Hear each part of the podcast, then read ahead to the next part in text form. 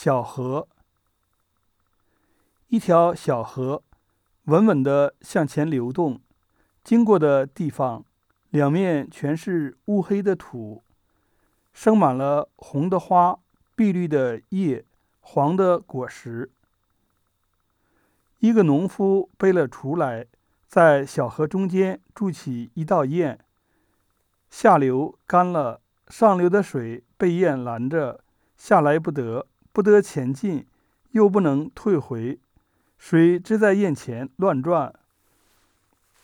水要保它的生命，总需流动，便只在堰前乱转。堰下的土逐渐逃去，成了深潭。水也不愿这堰，便只是想流动，想同从前一般稳稳地向前流动。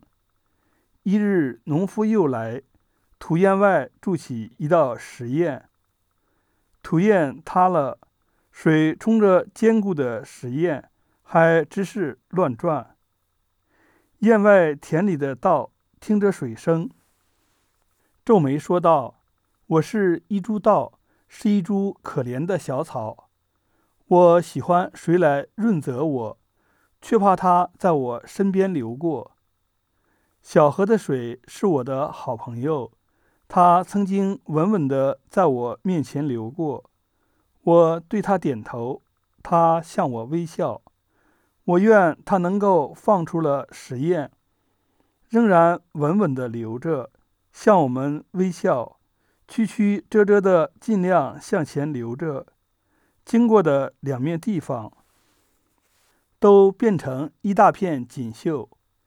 他本是我的好朋友，只怕他如今不认识我了。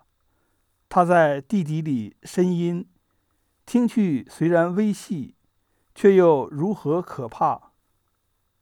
这不像我朋友平时的声音，被清风搀着走上沙滩来时快活的声音。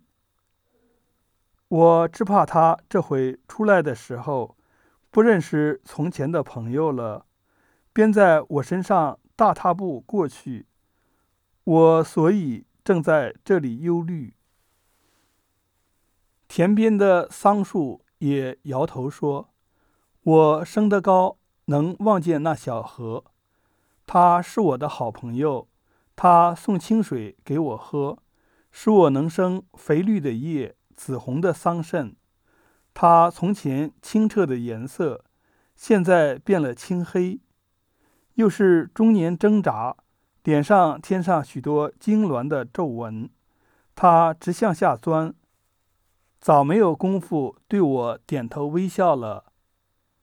咽下的痰伸过了我的根，我生在小河旁边，夏天晒不枯我的枝条，冬天冻不坏我的根。如今只怕我的好朋友将我带倒在沙滩上。伴着他卷来的水草，我可怜我的好朋友，但实在也为我自己着急。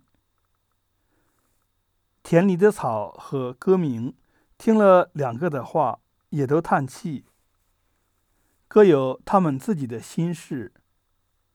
水只在堰前乱转，坚固的石堰还是一毫不摇动。住堰的人。不知道哪里去了。一月二十四日。